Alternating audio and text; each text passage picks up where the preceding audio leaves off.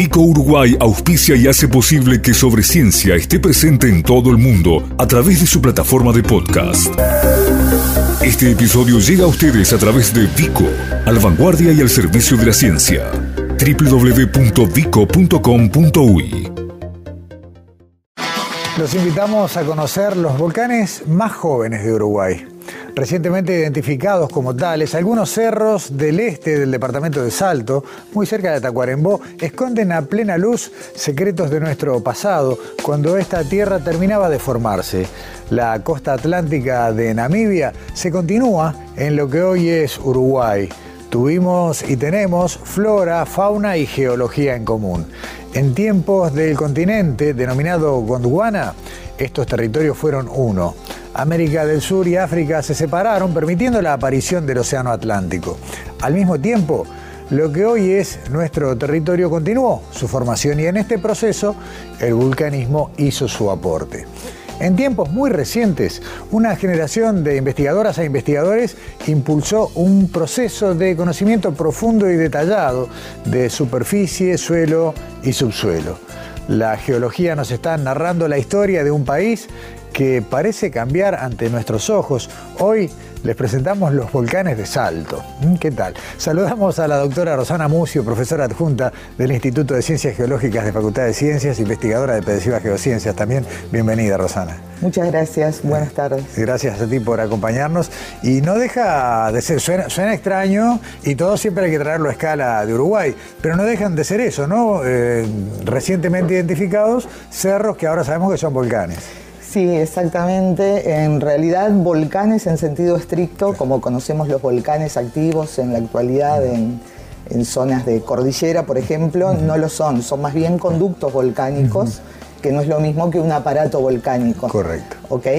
Este, y sí, fue un hallazgo reciente. Este, nosotros veníamos estudiando los derrames basálticos de toda la región noroeste del Uruguay, que como tú bien decías, eh, son producto de esa fragmentación continental de lo que fue ese continente de Gondwana, que ocurrió esa fragmentación hace unos 200 millones de años aproximadamente, cuando comenzó a formarse el Océano Atlántico Sur. Y estudiando esos basaltos, que la mayoría conoce, ocupan buena parte del noroeste del Uruguay, eh, teníamos referencia ya a partir de otro colega, eh, Matías Soto, que había hecho referencia a esos cerros con características particulares porque se destacaban en el relieve basáltico. Y eh, en principio él los atribuyó a parte del mismo evento volcánico que ese magmatismo databa de 130 millones de años y era hasta ahora el evento más joven que nosotros teníamos a nivel de volcanismo. Y bueno, eh, al hacer un poco la, aproximación y el estudio a través de datos químicos y fundamentalmente de geocronología, es que eh, estamos ahora con un hallazgo reciente de un magma muy particular, completamente diferente a las rocas anteriores y a su vez con una edad relativamente joven que anda entre los 60 a 50 millones de años que con esa edad, digamos, la configuración incluso, la implicancia geodinámica que eso tiene eh, también cambia, dado que la configuración continental para esa época era muy similar a la que tenemos actual, la distribución de las masas continentales y también de los océanos. Una parte de este trabajo tiene que ver con una capacitación eh, de posgrado de la estudiante eh, Lucía Olivera, quien ella es licenciada en geología, y si te parece la, vamos a sumar a través de la plataforma Zoom. Eh, Lucía, estudiante de maestría en Pedesiva Geociencias, ¿estás por ahí? Buenas noches. Estoy por aquí, sí, buenas noches. Muchas gracias por la invitación. Este, y sí, como decía Rosana, bueno, en el marco de la tesis de maestría en Pedesiva Geociencias y también en el proyecto ANI, eh, a su vez, bueno, siendo avalada por una beca de posgrado, me encuentro estudiando lo que es el vulcanismo más reciente del Uruguay. Y bueno, con más reciente, como, como mencionaba Rosana, eh, eh, fue de hace unos 50, 60 millones de años teniendo en cuenta que bueno, la última actividad eh, volcánica para esa región eh, fue de hace 130 millones de años, como mencionaba este, Rosana. Claro, ahí, ahí está bueno ese, este dato, Lucía. Hay un salto importante. Acá estamos acortando en una porción de tiempo muy grande, ¿no? La actividad volcánica en una zona que creíamos que se había estabilizado prácticamente al separarse los continentes. Exactamente, históricamente para la región norte del país, este, eh, lo que se tenía reconocido es un vulcanismo basáltico con una edad de 132 millones de años. Eh, por eso lo llamativo de la edad de estas rocas que nos encontramos estudiando. ¿Qué se, mira, te voy a hacer una pregunta poco científica, pero eh, terminás tu carrera de grado, decidís, bueno, tomar el camino de la investigación y de golpe parece un hallazgo de este tipo. ¿Cuál es la sensación? con qué se enfrenta uno cuando está haciendo sus primeras herramientas en territorio y dice, bueno, mira, vengo a participar de una página nueva en la historia geológica de Uruguay? Bueno, es algo fascinante primero que nada eh, y después también desafiante, ¿no? Porque al ser rocas eh, relativamente raras uno tiene que, bueno, eh, hacer un poco más de énfasis en artículos que otras personas este, realizaron. Igual, de todas maneras, hay antecedentes en Brasil, en Paraguay de este tipo de rocas. Este, pero es, es desafiante, pero totalmente fascinante de nuevo. ¿Qué tenés que encontrar? ¿Qué, es lo que encontraron ustedes que hizo que, bueno, cambiara de ser un cerro a ser, bueno, un, un volcán extinguido, un conducto volcánico? ¿Cuáles son esos minerales? ¿Cuáles son las pistas que les van contando esa historia? Claro, teniendo en cuenta las estructuras que nosotros encontramos en estos eh, cerritos eh, que son que forman columnas, se les llama disyunción columnar. Este tipo eh, de en realidad de estructura se genera con un enfriamiento relativamente no tan rápido como las lavas que suelen aparecer en el común de la región. Entonces aquí estimamos que estas deberían de tener bueno, un enfriamiento un poco más lento. Entonces, eh, bueno, la hipótesis es de que son eh, conductos de magma que quedaron emplazados a niveles este, someros de lo que es la corteza terrestre y que por, bueno, los millones y millones de años, por efectos del viento, del agua, eh, sufrieron lo que conocemos nosotros como la erosión diferencial. Este, y allí como estas rocas son más resistentes a las rocas que las rodean, eh, generaron esa topografía positiva que, bueno, en otras palabras son cerros. Está bien. Estamos hablando, no dijimos sus nombres, o por lo menos la manera con la que fueron denominados por los lugareños, ¿no? Cerro Bonito, Cerro Picasso y Cerro de la Virgen, ¿no? Exactamente, esos tres cerritos que aparecen allí, alrededor este, de la localidad de Pepe Núñez. Este, y bueno, fueron anteriormente, como decía Rosana, este, visitados por otros colegas eh, y fue posteriormente caracterizado en mi trabajo final de grado como rocas ultramáficas alcalinas, para ponernos un poco más científicos, que bueno, de nuevo, quiere decir algo raro en la región. Está bien.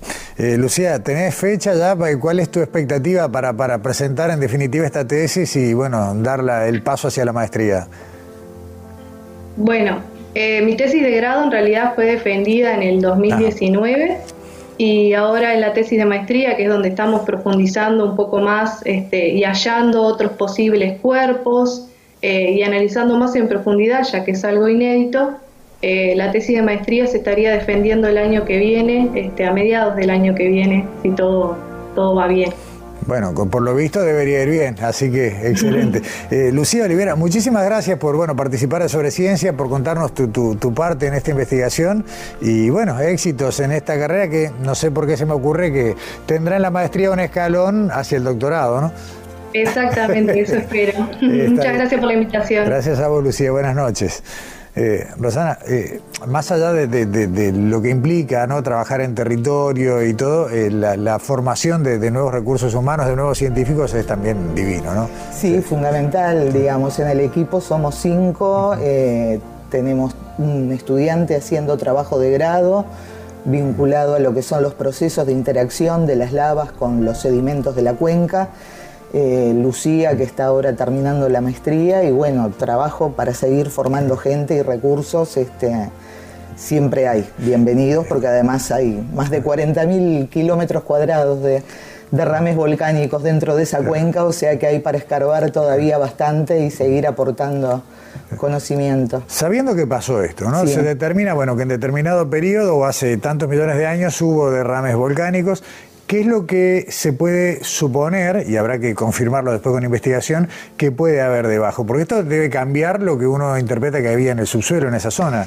Eh, en principio, claro, eh, eh, digamos, estos magmas, digamos, son producto de perturbaciones que surgen generalmente a instancias de movimientos que va teniendo la corteza, este, como para permitir que tanto las fracturas preexistentes que considerábamos estabilizadas una vez que cesó esa fragmentación continental, eh, que hubiera sido una cuenca estable, hubo algo que permitió nuevamente profundizar eh, esas fracturaciones o la compartimentación interna que haya tenido la cuenca, como para que, sumado a esas perturbaciones térmicas a nivel del manto, porque estamos hablando de magmas que se generan a gran profundidad, más de 80, 100 kilómetros de profundidad y que tienen un ascenso rapidísimo hacia la superficie, son prácticamente puros, no han sufrido contaminación a lo largo de ese pasaje por la corteza.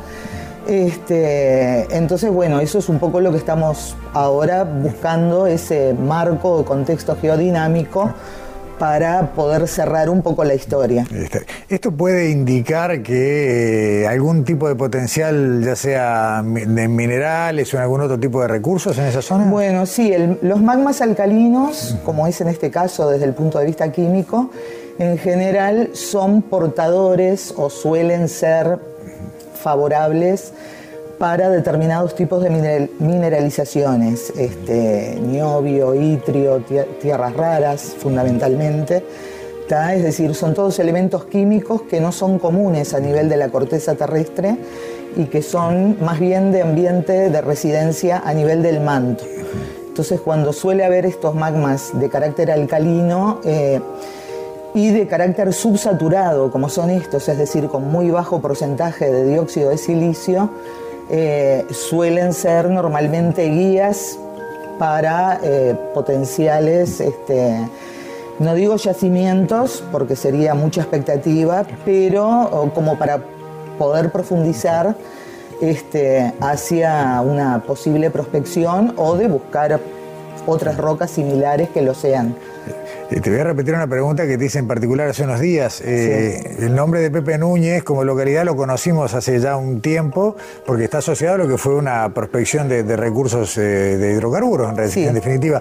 ¿Tiene que ver que se hayan identificado estos, estos volcanes apagados con que esa zona pueda haber sido bueno, interesante en hidrocarburos? no, no necesariamente asociado con estos conductos, pero Normalmente cuando tenemos grandes volúmenes de, lavas, como es el caso de la unidad esta geológica Arapey, en donde estamos hablando de 40.000 kilómetros de derrames de lavas, a veces con gran espesor, eso genera obviamente una perturbación térmica en los sedimentos que están por debajo en la cuenca, porque estamos hablando de magmas de gran temperatura, de mil grados, y normalmente eso puede favorecer maduración de materia orgánica que esté contenida en los sedimentos más profundos.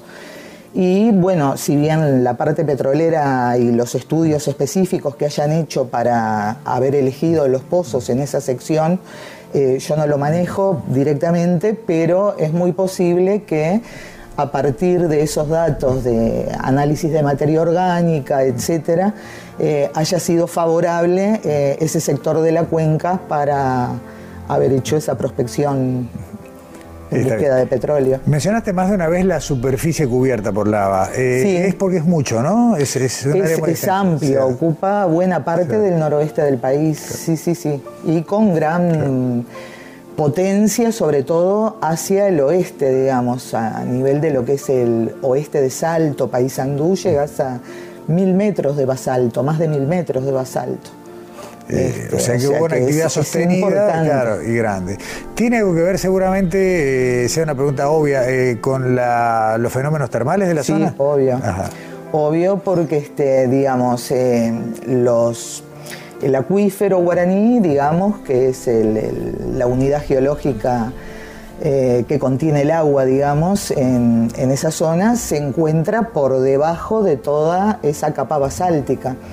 Y por gradiente geotérmico, es decir, es el incremento de temperatura que nosotros tenemos este, a medida que vamos ganando profundidad, que es aproximadamente este, 30 grados por kilómetro o un grado cada 100 metros, eh, si tenemos en cuenta que los pozos termales eh, se encuentran a 1400 este, metros de profundidad, ahí es que tenemos las aguas termales este, con 30 y pico de grados de, temperatura. No es que sean termas volcánicas como suelen ser las termas andinas, que ahí es debido a la actividad geotérmica propia del volcán, digamos, a la temperatura que normalmente hay en las áreas volcánicas activas.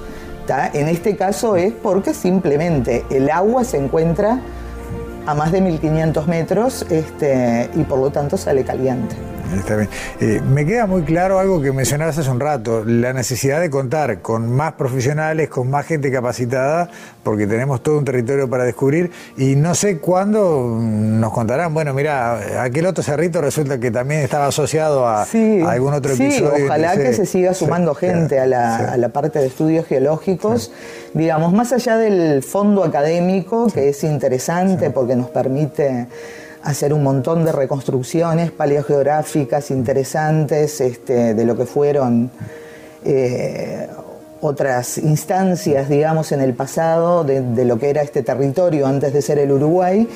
Eh, digamos, tiene potencial desde el punto de vista mineral, digamos, estos basaltos uno los ve así, eh, al principio como rocas simplemente, pero se usa mucho, digamos, a nivel de obras de infraestructura, de ingeniería, por lo tanto continuar estudiando las diversas canteras, eh, estudiar la petrología de los diferentes materiales, los minerales, aporta para los ingenieros, digamos, para el tipo de uso que le van a dar.